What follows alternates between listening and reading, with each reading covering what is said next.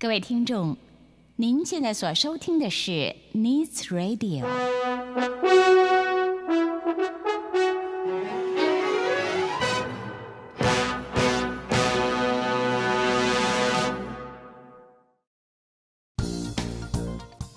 即将为您播出的是由 Needs Radio 与台湾大学社科院风险社会与政策研究中心共同企划。杨明、陈伟直播的观点会客室。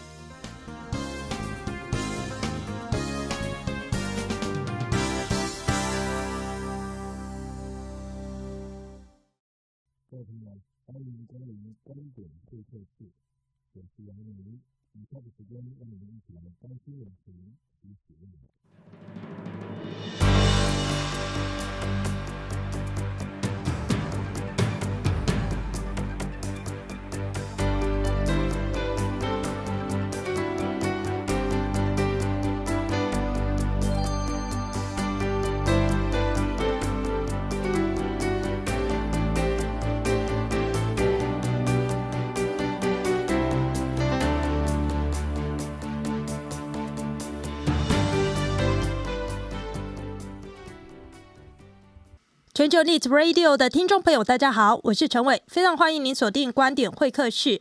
这一节节目里面，我们要来比较两位总统候选人他们的能源政策。其中一位呢是现任的高雄市长韩国瑜，另外一位呢是现任的总统蔡英文。呃，首先呢，我要先给大家一个过去的三年半以来的能源占比的基础理解。燃煤呢占百分之四十五，燃气占百分之三十五，核能占百分之十，再生能源占百分之四。OK，再来呢，韩市长他所提出来，韩阵营的这个能源政策是说，二零三五年前用五成的干净能源。蔡总统蔡阵营所提出来的是说，二零二五年要达到二三五。那这分别叫做什么呢？韩阵营这边所提出来的五成的干净能源，干净能源的定义，在它是再生能源加上核能，并且呢，他强调还要每五年滚动式的检讨政策目标，这是因为科技日新月异，或许会有更新的科技，所以目标也要随着时局来调整。蔡总统的二三五的意思是说，两成的再生。三成的燃煤，五成的燃气。好，那现在我们可以来简单的用这个一个大家最在乎的观念，就是空污要怎么降低。这个空污的罪魁祸首常常都直指这个化石燃料，所以呢，韩阵营他们化石燃料呢只可以使用到五成，那么蔡阵营这边是可以使用到八成的，只是呢，韩阵营这边的这个呃。干净能源的五成呢，是包含核能的，还是要再一次的强调？我为什么要一再的说哟？因为根据二零一八年夏天由台大风险中心所做的一份调查，发觉台湾有大部分的民众竟然把核能误以为是台湾最主要发电的能源，这个是错误的。台大风险中心有一份二零一八年的报告，叫做《台湾能源转型》。公众感知调查，大家你可以马上上网，现在就去看。这里面指出了两个数据，我觉得非常值得重视。所有的受访者里面有百分之四十四认为核能是最主要的发电方式，这个是不对的。二零一七年的核能发电只有占百分之八，过去三年核能发电也不过大概占百分之十左右。第二个数字是说，如果把年龄特别聚焦于三十到五十岁的民众，也就是社会中间，竟然有五成超过都认为说核能是最主要的发电方式。再说一次，核能不是最主要的发电方式，在过去的三年哦。燃煤占百分之四十五，燃气占百分之三十五，这个才是主要的发电方式。核能只有占百分之十左右。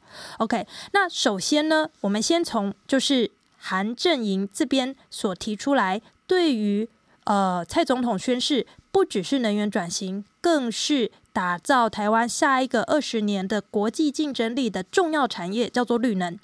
那这个绿能呢，就特别是风力发电。好，韩正营大量的质疑这个层面，我盘整了一下质疑的议题，包含了下面几点。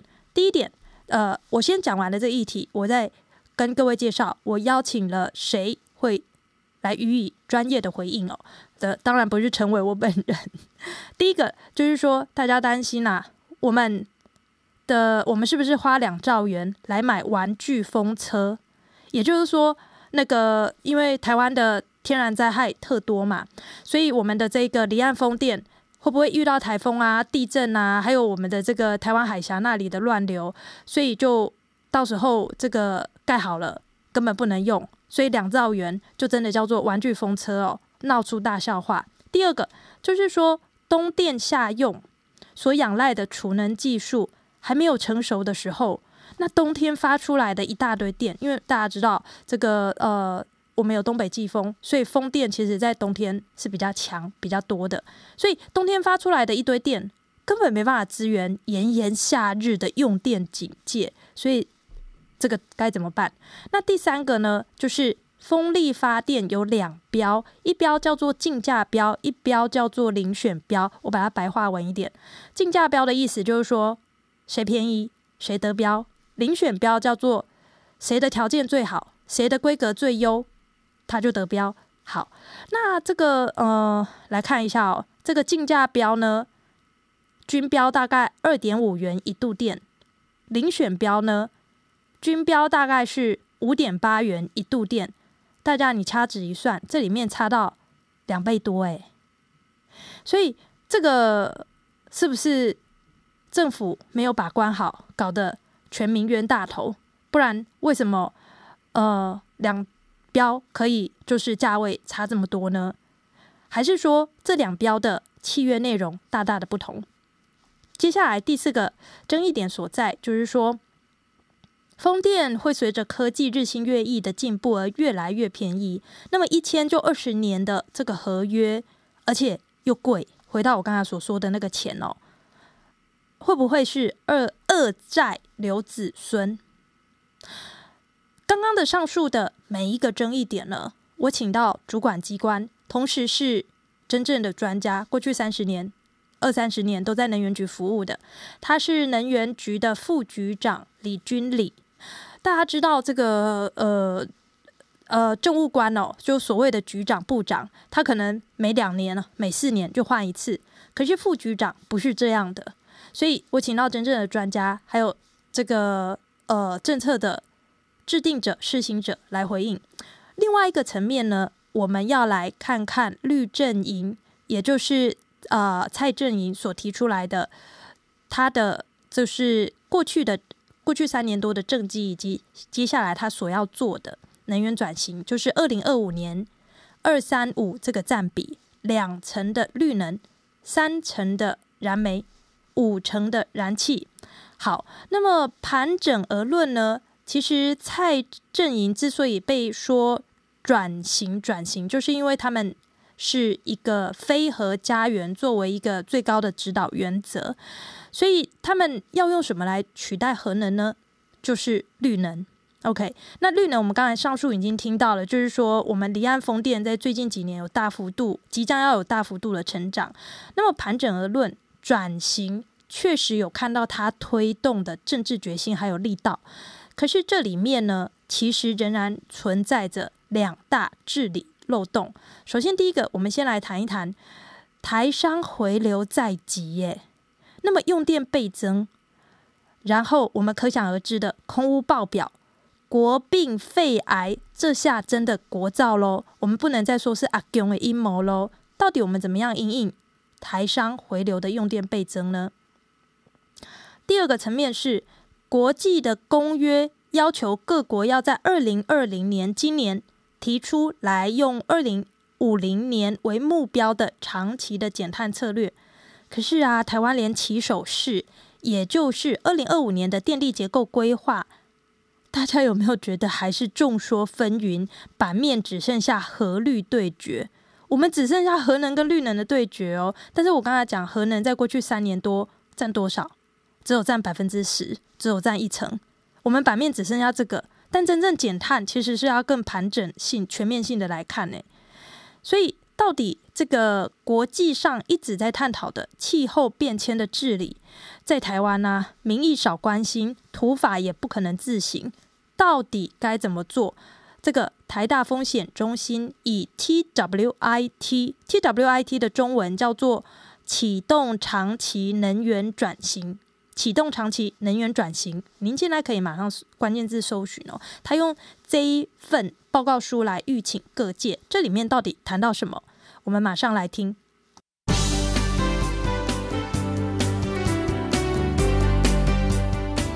听。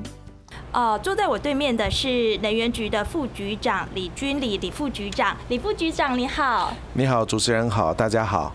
副局长，这个离岸风电，首先先跟您请教的就是关于能源局在多次的跟社会大众沟通的时候，都有强调说，一度电五点八块钱是合情合理。呃，这个是依据一个什么？呃，我们这次的离岸风电的评选分成两个阶段啊。是。第一个阶段是用遴选制的。是。那刚才讲的每度电五块八就是遴选制的。嗯。那事实上，这个五块八是依照我们的所谓计算公式去计算出来哈。也就是说，我们在定定。呃，离岸风电事实上不止离岸风电了哈，包括目前的太阳光电啦、生质能、地热，它的价格是怎么定出来的？那事实上，我们依照再生能源发展条例啊，它组成一个产官学研的所谓呃离岸风电的价格的趸购费率的审议委员会。好，那这个审议委员会呢，它会收集世界各国在建造离岸风电的各类成本，然后去算出一个它合理的价格。那这个价格是每年都会调整的，也就是说，这一个委员会它会在每年的年底啊，审定下一年度的趸购的费率。比如说今现在是一百零七年，在今年年底十二月。它就会公告一百零八年的价格。那回到我们的主题啊，我们现在所谓的五点八元，事实上不是说要一千二十年吗？所以大家就在想说，未来二十年因为科技的关系，所以价格不断的下降。是一千二十年，还有人说什么？目前国际时价一度电三块，我们五点八块不就是两倍了？是，所以我就说它的价格哈是每年确定了以后。在当年度你跟政府签约的话呢，就是用那一个当年度的价格，然后那个价格是适用二十年。为什么会适用二十年？我们知道离岸风电它主要的成本是起初的建置成本，它之后在运转了之后，事实上它就风吹就转了，它没有后面的成本。所以事实上这个价格虽然收购二十年，但是它主要的成本会在。起初都就投入，所以它要反映的其实是它在起初设置它的成本，也就是说，这个跟传统的发电不一样哦。传统我们燃煤发电、天然气发电，它每年要用燃料，所以它每年会有其他额外的成本发生。但是像风力发电的话，它的成本是起初设置这造风机的成本是多少？那其实那个成本在一开始就固定了，然后你往后把它摊提到。二十年，所以是这样的观念哈。是是。那这样子讲，那经过这样的委员会定出来，今年是呃去今年一百零七年是五点八元。那实际上去年价格是多少呢？去年是六元。那前年呢？大概五点七元。是。啊，在之前大概五点六，所以这个价格大概呃。经过一个审议哈，大概在五点六、五点七、五点八哈。那这个价格跟世界各国比起来怎么样？事实上，我们来看英国哈，英国是在欧洲设立风力发电很多的，它的收购价格目前是一度电的话是五点七元。嗯哼。那再看看，呃，对我们是五点八，差不多。那我们再看看我们的邻居哈，日本，哈，日本。一度电大概收购价格是九点三元，啊，所以我们的价格跟世界各国比起来是差不多的。嗯哼，嗯哼，是。那在这里面，我们跟欧洲不同的，又是因为在我国啊，甚至在欧洲相对的产业啦、港口啦、码头啦、水上工程的技术是相对是成熟的。我们知道，尤其是欧洲，刚才我提到的英国，或是说像荷兰、丹麦，这是几百年来的海权国家，所以他对这些海洋是很熟悉的。那在台湾，事实上这部分是。非常欠缺的，那也就是台湾作为一个海权国家或是海洋国家，这一方面是要加强的。那我们也利用这次机会啊，特别来要求，或是说我们不敢说要求，我们说鼓励哈，因为我们说要求的话，可能我们是 WTO 的会员国哈，我们不能强制性的要求他一定 要配合国产化，因为这个是违反一般的国民待遇。但是我们会强烈的期待。这些业者能够跟台湾的产业来合作，把这些技术呢，能够运用这次机会留在台湾。那因为我们不能强制，那所以呢，我们是在整个审核的计划里面，我们有一张专章，希望由他来写，他要怎么跟国内的产业来合作。好，所以呃，我们不能强迫他一定要跟台湾人合作，但是我们会要求他有一张专章来介绍。那你要跟国内产业怎么合作？嗯那因为你这是写在计划书里面，未来获选了，那你就要履行你的诺诺言。刚刚呃，李副座，你一直有强调说，就是每度电五点八块钱，这个呃，在面对这个社会大众，曾经有人一度高声的质疑说，呃，政府让台湾成了外资的肥羊哦，任人宰割。可是就是我们刚才谈到说，这其实是一些国产化。本来就应该付上的代价，我就很好奇啦。您说那个计划书、竞标书里面要写他们在国产化上能贡献什么？是。可是，在合约书里面，按照 WTO 精神，不能够写这个啊。是，所以那就是说，那如何验证？如何？你刚才讲 WTO 不能写这个，是说不能强制规定它。好，但是它是自我承诺的。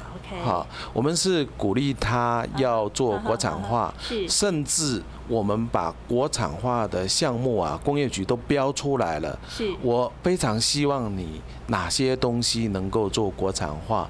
而且我们标示的非常的精致，也就是说，你刚才提到我们最早是二零二零年的，那因为我们知道你比较早完工，你要做国产化的程度恐怕比较低，所以我们就有标示，那你可能哪些东西要做国产化比较少，但是你到了二零二四、二零二五啊，哈。那我们就希望你能做更多的国产化。刚才请注意，我讲的是我们希望你做更多的国产化，所以我们就会把你更多需要国产化的项目呢来罗列出来。那我们在评选的时候有一张专章，就是说刚才讲的都是我希望你做，好，我未来会看你的表现来。是的。但是这个都是你自愿哦，你都写你国产化要零，在我们机制里面是允许的，只是会不会选到。好，那所以我们在这样的标示之下，那么业者他就会看他能够尽多少努力。好，那我们想象期待他，因为想要呃得标，好，那所以他就会努力的去达成他能够做到的。那这些能够做到，并不是政府来强制他，是他自愿要做到的。因为是他自愿的，所以呃，我们未来当然会把它放在合约里面，要不然他不是骗我的吗？啊，那因为他自愿的，所以我并不会违反 WTO 的规定。那我们是希望透过这样的机制，因为毕竟我们还是国际社会的一员嘛，不能摆明了就这样子做，做流氓，这也不是我们所期待的。是是是，那我们希望大家能够有这样子来激励大家竞争，好，那我们透过遴选来选出一个最好的，好。那刚才讲到，可是大家的质疑就是说，哎，那你后面不是有一个两块半的吗？好，两块二、两块三的，那那个的差别是什么？它有两个很重要的差别。第一个，它后面就是纯净价，不不国产化，你不必负担国产化的义务。好，那所以说你你不用带这个小孩了。哈，为什么呢？因为我们在想，你前面的人不是就已经带着他，他应该长大了嘛？哈，那后面他应该自然就可以了。那第二个会让业者愿意出比较。低的价格是为什么？因为我们刚才知道，我们对台湾的这些洋流、地址、港口、码头、船舶设备是都还欠缺。那所以你坐在前面的人，你必须要去建构这个东西嘛。是不是？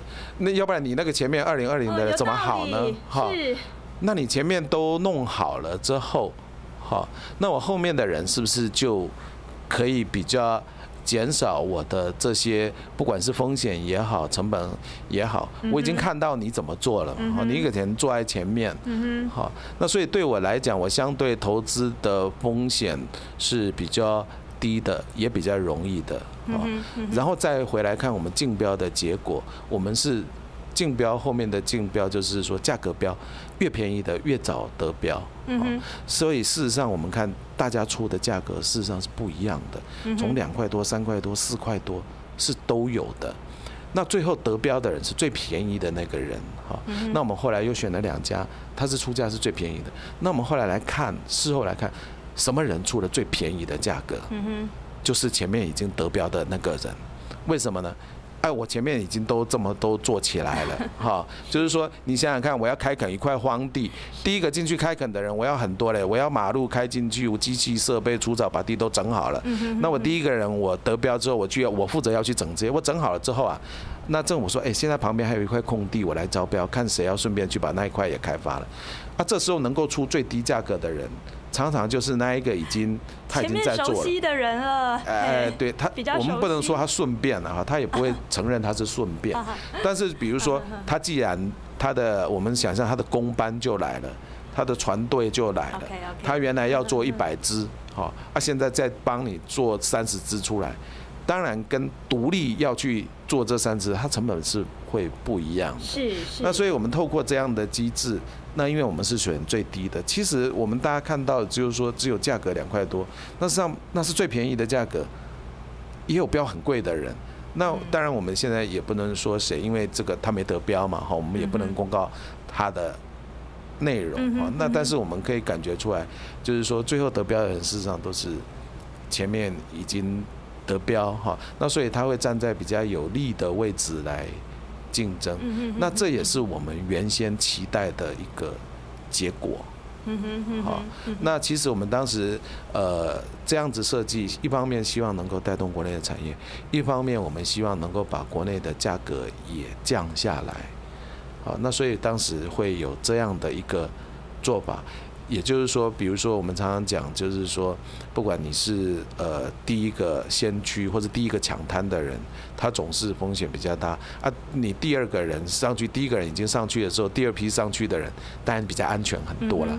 好，那你不能说，那你为什么不第二批才上去？那没有那个第一批的，第二区的，第二批的就变第一批了嘛？是是是。那所以这个当然我们经济部或者常常有的时候院长讲的哈，他说像他去买鞋哈，他有说第一。双原价，啊，第二双打八折，第二双打五折。那你说，哎，那你为什么不买第二双就好了？好，第二双不是打五折嘛？那你说，那你不买第一双，怎么可能有那个第二双？好，那所以或是说，我们去买产品商啊，第。第第一瓶或者第一杯是多少钱？那第二杯、第二瓶就有八折、有七折、有六折。但是你不能拿那个第二瓶的八折、七折、六折来说，那你为什么不直接买第二瓶、买第二杯、买第二双？可是你没有那个第一双在前面的话，你后面是不会出来的哈。也许比较生活化，我们可以这样去想象了。各位 Needs Radio 的听众朋友，大家好，我是陈伟，非常欢迎您收听观点会客室。呃，能源局的副局长李君礼，他们是怎么样在他们心中看到哪一个风电得以产业化的蓝图，又如何让它实践？好，刚才我们提到，我们对于我们遴选的风力发电的厂商，我们希望它跟国内的产业链来做链接，也就是说，其实我们希望它能够移转关键的技术。那移转关键技术在国内的产业，我们希望它能够。在国内，对于国内的风机，就跟国外的厂商、国际的大厂来合作。当然，我们希望它生产出所谓好的品质，那么有竞争力的价格的这样的一个产业，能够在台湾生根。然后未来我们可以跟这个国际厂商一起合作，到国际市场里面去。做我们的生意，也就是说，我们看的市场不只是台湾的市场，我们希望未来跟国际的大厂合作，或者说我们成为它的供应链的一员，那么一起到国际，这就是我们讲的所谓国际队，好，不是只看台湾的市场。那这回到就是说，国外的厂商他为什么愿意来台湾？他为什么愿意把技术留在台湾呢？坦白讲，他是生意人。哦，他是做生意的，他不是慈善事业，他为什么要把技术移转给我们呢？那因为我们必须，就是因为我们台湾有这么大的市场，让他有利可图。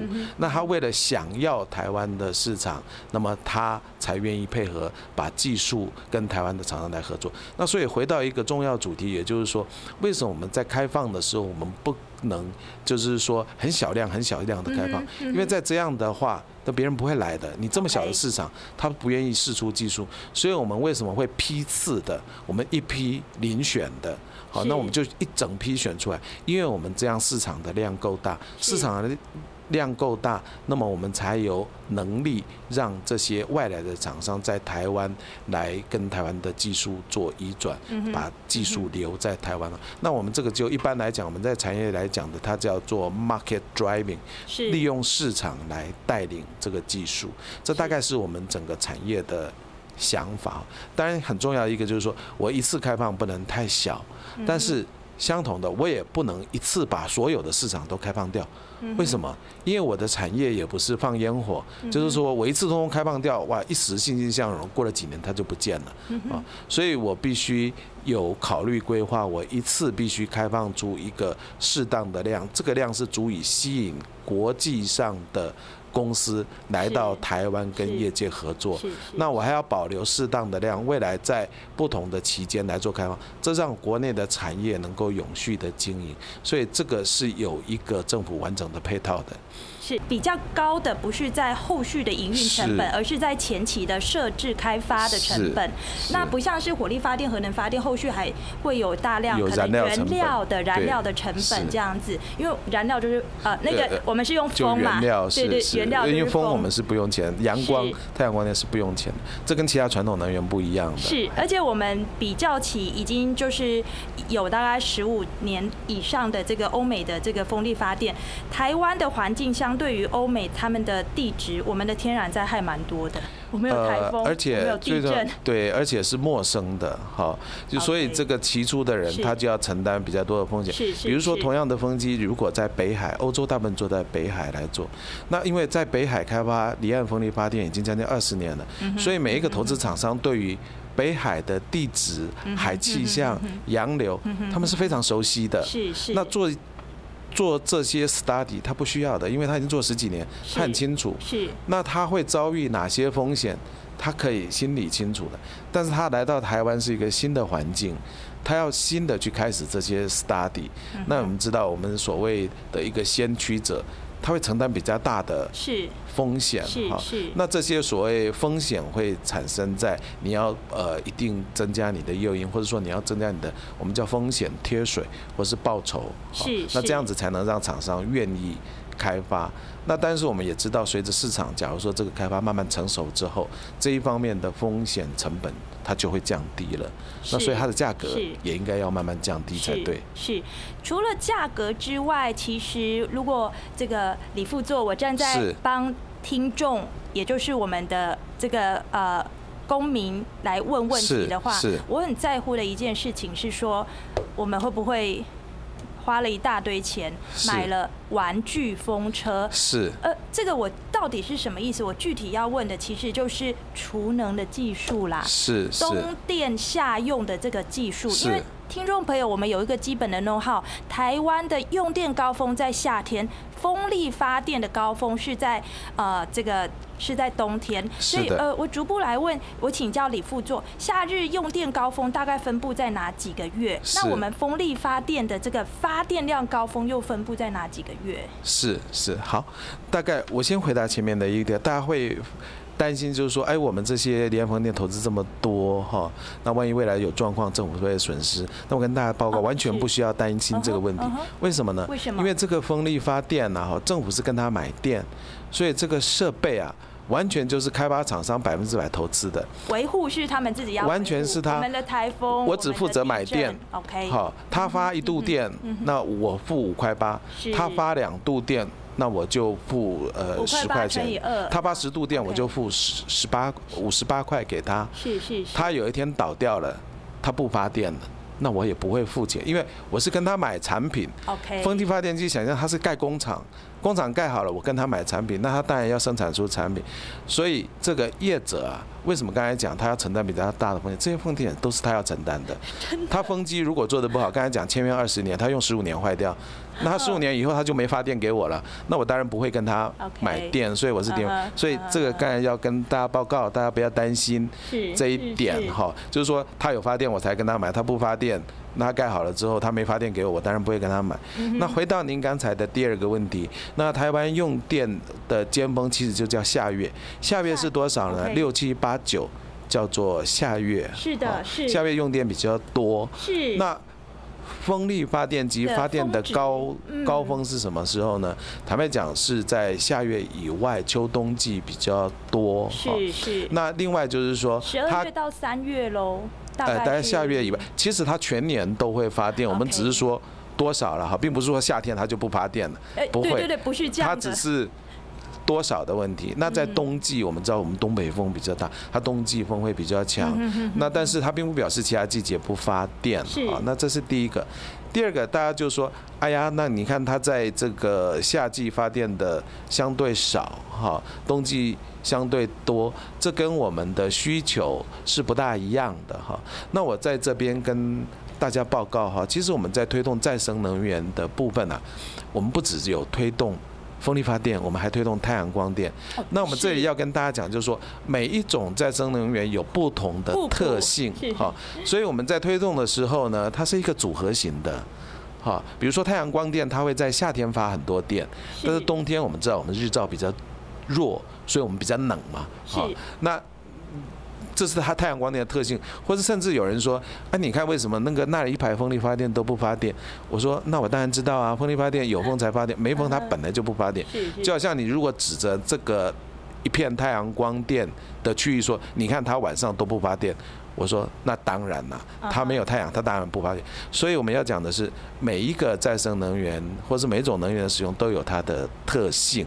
好，那所以我们在使用的时候，我们必须了解这些特性。这个我们政府在推动一开始就知道，所以我要去怎么去做它的一个组合。所以刚才跟大家报告，其实我的电力需求，回到电力需求，其实我冬天夏天我都需要电的。我在电力系统里面，所有的时间都需要电，只是需要的电多电少。那如果我的风力发电，比如说在冬季我发的比较多。好，那在我的系统里面，我可以做调节啊，我可以把燃煤发电就少发一点呢。哦，是。那这时候我可以，因为我的手里不是只有风力发电、太阳光电，我还有百分之八十啊，以我的目标，百分之二十在这里，还有百分之八十是所谓的燃煤燃气。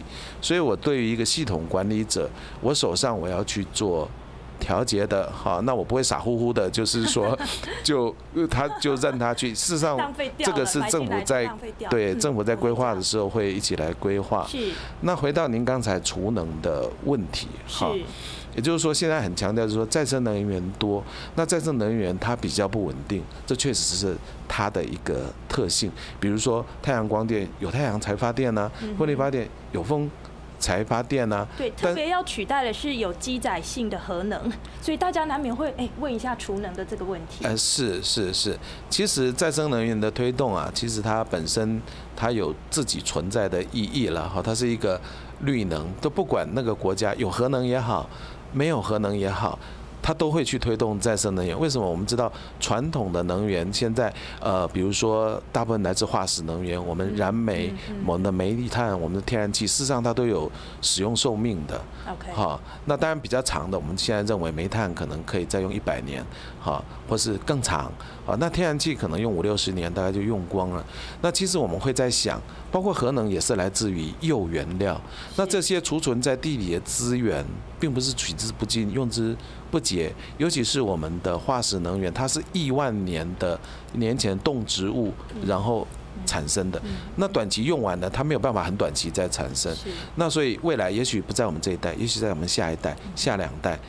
那我们的子孙他用什么样的能源呢？那所以再生能源的推动，它本身是一个各国在发展都在做的事情。它不仅仅是为了要替代核能，纵使有核能的国家，它也从来不排斥再生能源的推动。所以现在有一些人，或是有一些感觉，社会上有一些现象，就因为我很支持核能，所以我拼命的来攻击再生能源。在我是觉得，呃，社会有多元的意见，我们可以尊重，但是你不需要因为你认为我支持核能，我就拼命来打击再生能源。因为事实上，我们知道地球上的这些寄存的资源，它是有使用年限的啊。那储能当然是一个稳定再生能源的一个方式啊，那它是方式之一。那讲到储能，它又有很多不同的储能方式。我们目前喊出来是预计什么时候这些离岸风机要转？是二零二零二五年哦，是二零二五，不是二零二零，是二零二五。二零二零会有第一批的离岸风机大规模的出现，它会从二零二零、二零二一、二零二二。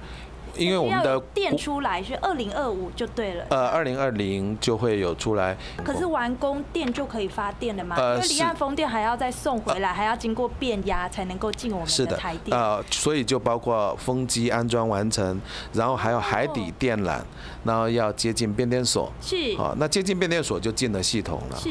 所以我们说离岸风电的计划的完成，它包括风机跟海底电缆。好，那中间当然有很复杂的。程序涉及很多的法令了，包括呃渔民渔业权的沟通，对渔民的影响，对海洋生态的影响，那么包括对海岸的这个影响，那这个都是要逐步去完整。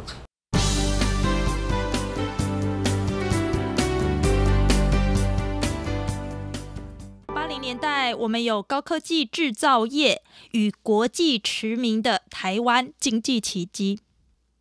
而现今的二十年呢，有人一度怀疑说，台湾是不是鬼混了二十年？这个议题我们实在不需要过度的政治化，因为大家的生活，我们其实有没有变得更好？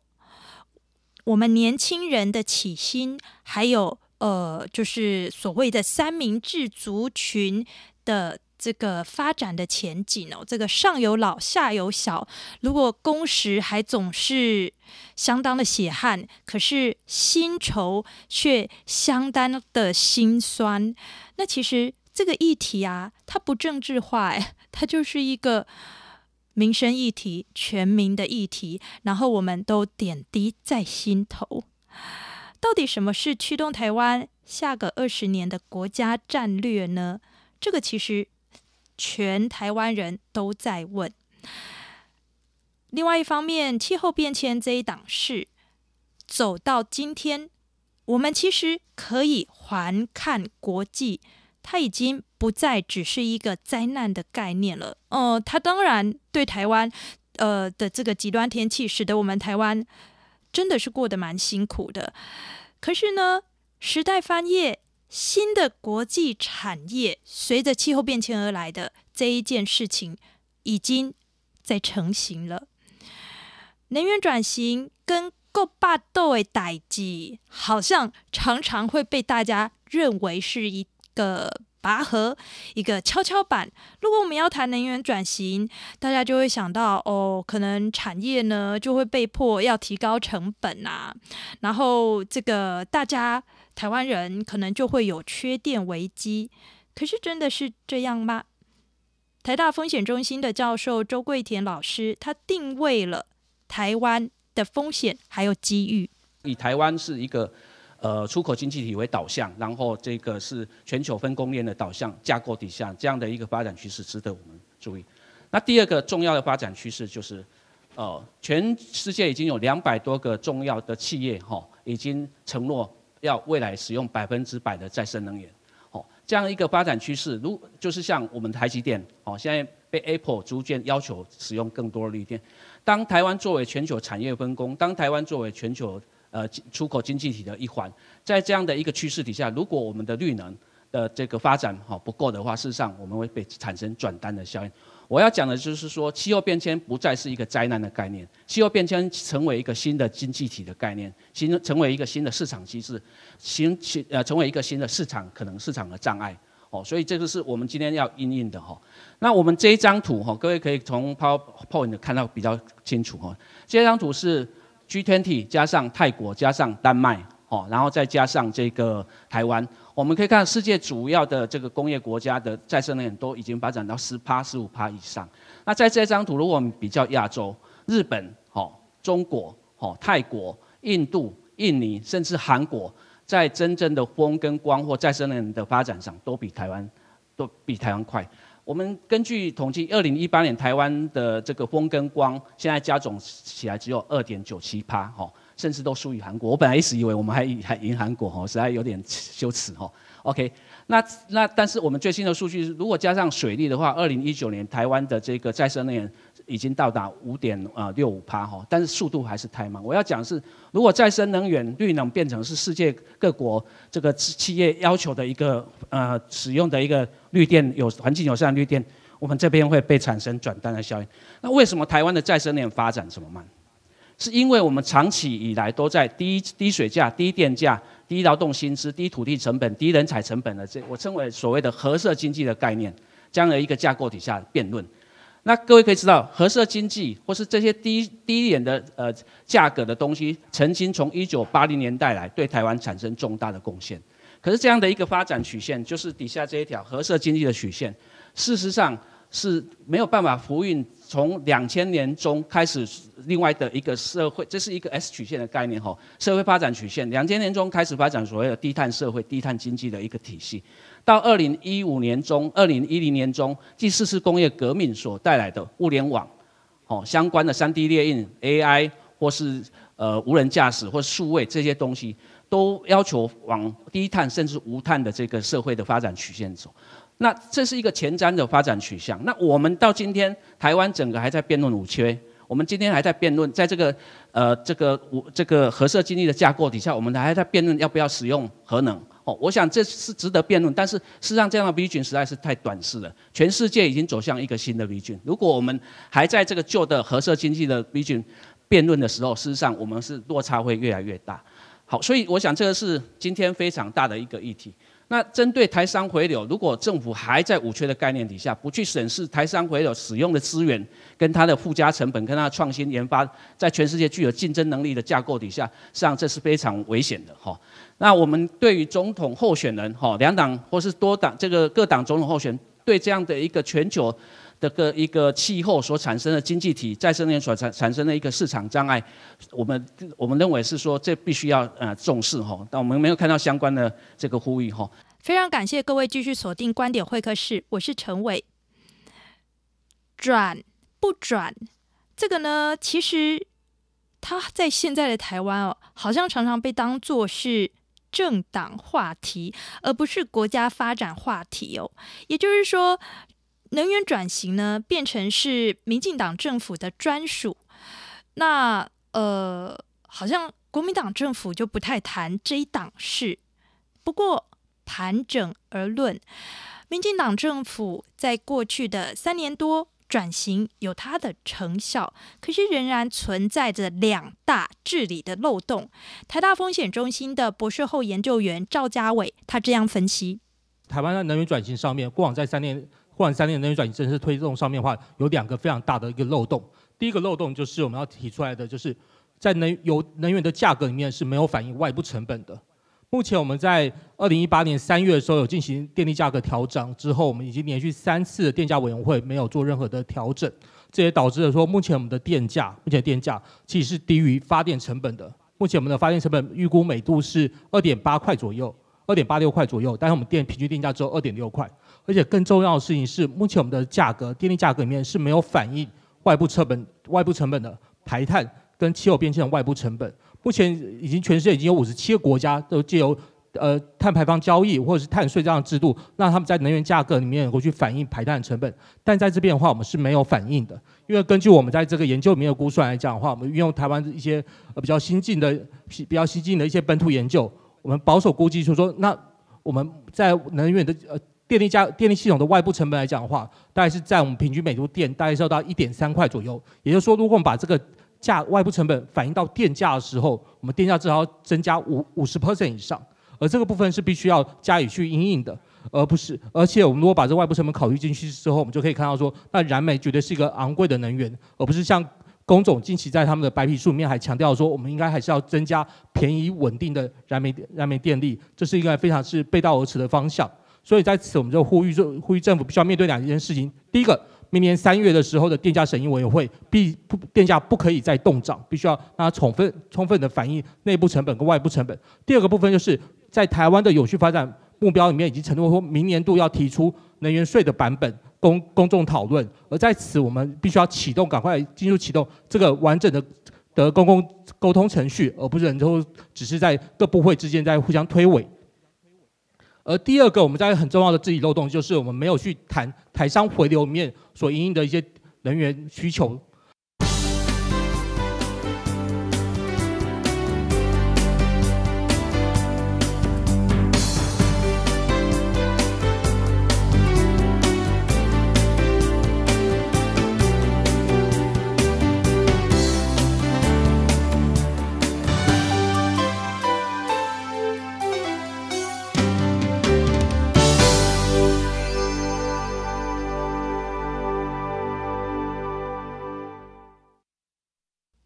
全球 Needs Radio 的听众朋友，大家好，非常欢迎您继续锁定观点会客室，我是陈伟。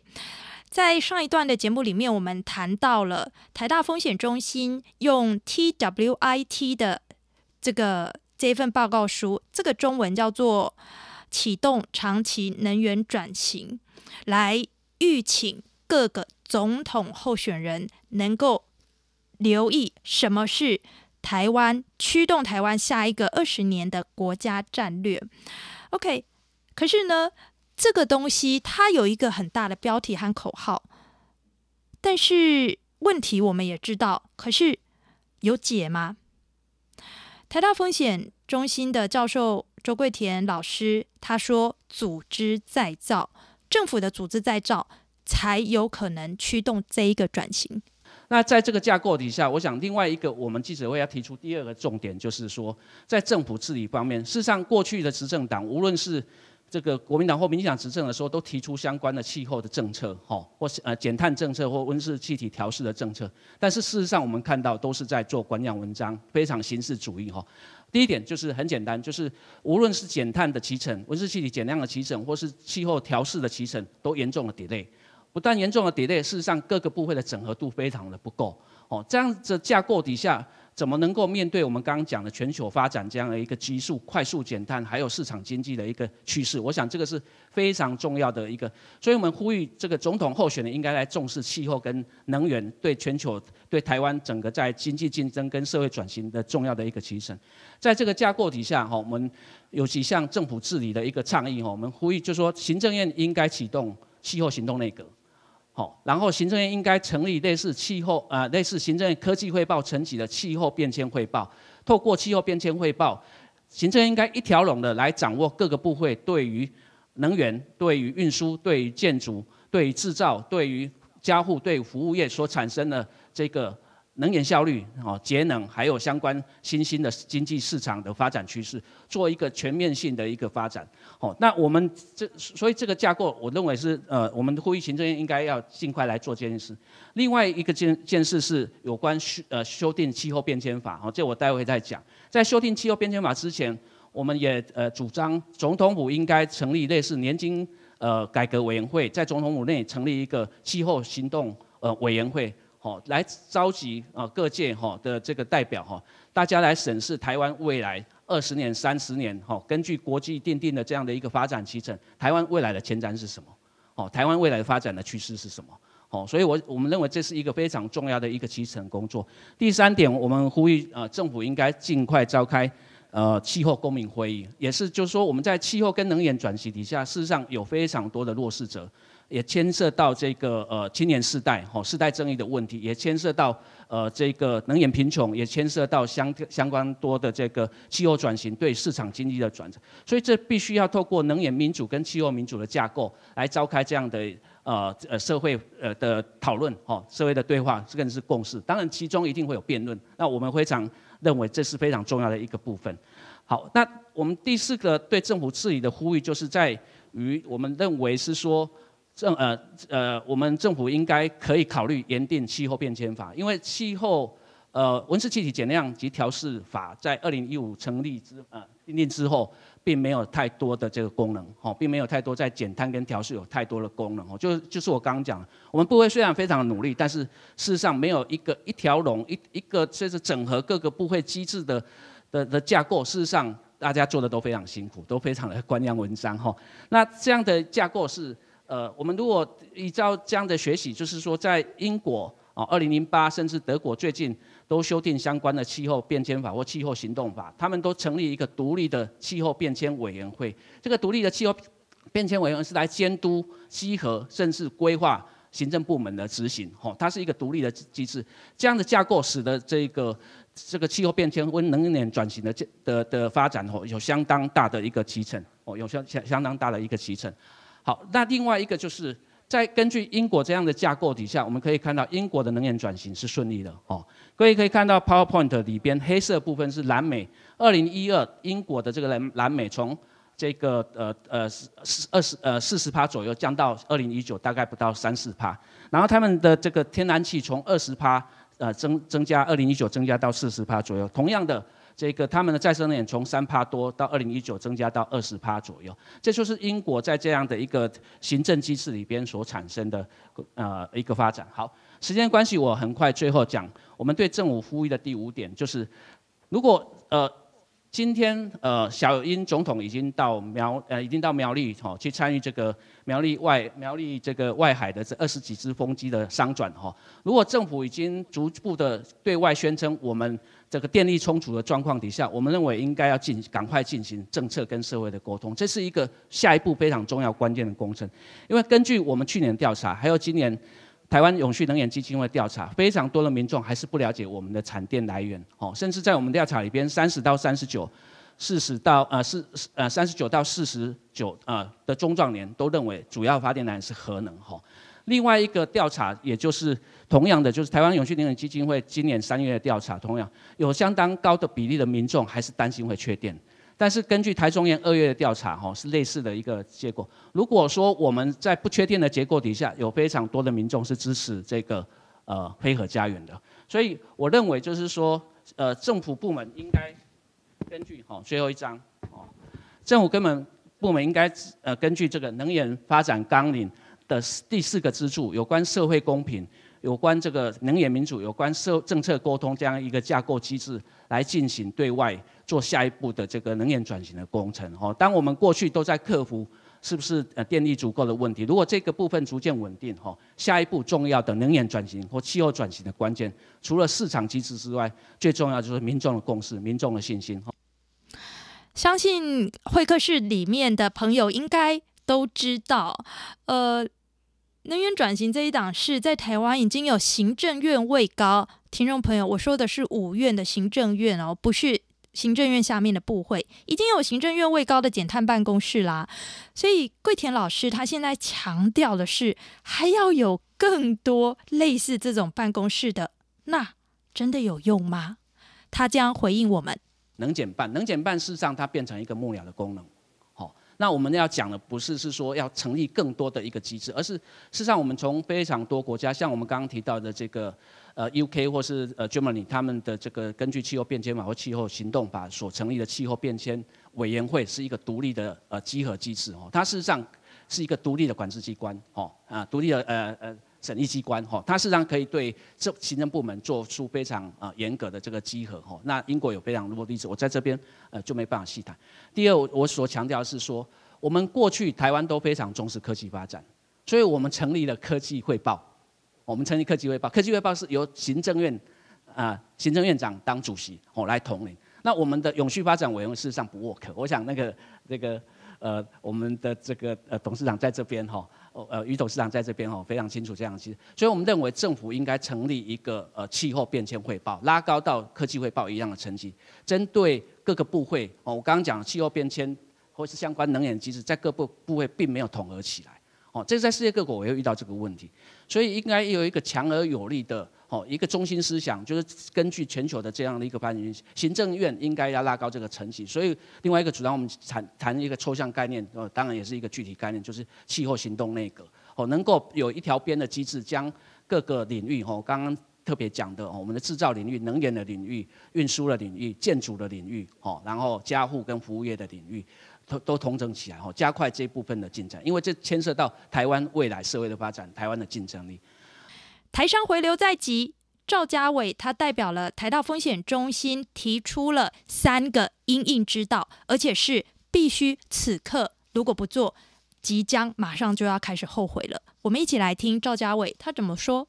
我们在目前面对到这个台商回流的因因素之下的话，我们电力，我们对于二零二五年的供电预测，我们已经增加了三百六十亿度，已经较二零一七年的时候增加的的预测来讲的话，是增加了三百六十亿度。而且我们目前在针对对台商回流的所有的审查机制，我们对要电力取得这一块的话，我们是以加速电力呃供电计划书的审核，我们把特高压用电的审核时间要从两个月缩短到一点五个月，而没有提出任何的一个能源管理程序。一直在这边的话，我们我们中心提出了一个三个阶段的一个管理程序。第一个部分就是产业筛选，我们必须在这个第一个哪些你欢迎哪些台商回流的时候，你的筛选的标准面不只是说他们符合五加二产业，你必须要在在同时去兼顾到你们的耗能产业结构调整这个这个部分的审核。而第二个部分的话，就是目前我们在针对能源管理制评估制度上面的话，我们其实有建立一个叫能源。呃，能源评估制度，而这能源评估制度是要仿效环评，但它的目前的资讯的公开程度跟参与程度的话，是远远不较远远较环评来讲是来的封闭，所以在这一块的话，我们要求说，它这个程序必须要加以改革，增加资讯的透明化以及参与程序的开放性，而且针对要针对这些潜在要回流的台台商来讲的话，我们要量身定定更积极、更严格的的审核标准，这样才能有效去提升他们的能源效率。而第三个部分的话，就是我们在台商回流方案里面，我们提供给这些台商们租金优惠，工工业园区的租金优惠，我们也提供给他第一贷款。这代表什么呢？代表说我们其实政府可以有一些附带条件的要求。而目前我们的附带条件要求的话，只有针对说在劳动供给上面的话，我们是要求说，哎，你不能够聘聘太多的太多的的外籍外籍劳工。呃，必须要承诺是优先聘雇本国籍的劳工，但同样我们在能源方面的话，也可以有一些能源转型方面的承诺上面的要求，包含是说这些回台的台台商，你都必须要承诺要去制定碳定价，或者是说，那你要再更积极承诺到所谓的呃 RE 一百，或是加入 EP 一百的承诺，就是在于在于你的能源效率上面的话，二零三零年的时候要较呃二零零五年之后要提升一倍，就是你每呃每赚一块钱，你用的能源来讲的话，用的能源要比过往来的少。这样子的承诺之下的话，我们才可以确保我们这次的台商回流来讲，是跟我们台湾的整体目标是互相兼容、兼容并进的，而不是会妨碍我们在整个能源转型上面的目标。我们再次强调，目前因为我们在二零一，因为我们调，因为因台商回流，我们调增加我们的供电量的预测，导致我们的未来二零二五年的时候，我们的燃煤的发电比我们原定的减煤的期程来讲的话，会延缓五 percent，延缓五 percent，我们非常不乐见这样的情形。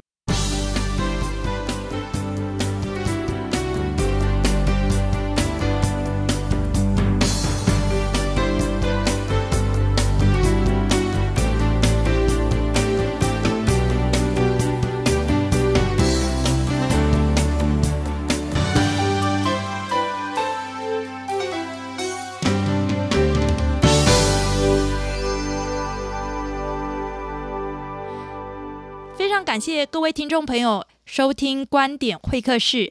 这个节目是由我们跟台大风险社会中心所共同制播的。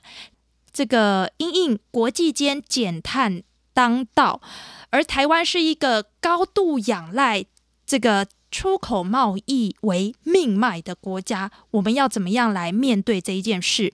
而台商回流用电倍增，这个我们又可以。此刻就开始做出什么呃回应？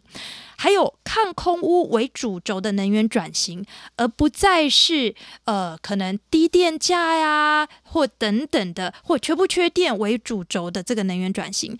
这个呢，这三环事情到底该怎么样具体的实践？这个议题，我们邀请总统的候选人还有各大阵营都必须留意。非常感谢各位听众朋友您的收听，陈伟在这里祝福大家平安喜乐，下周空中再会，拜拜。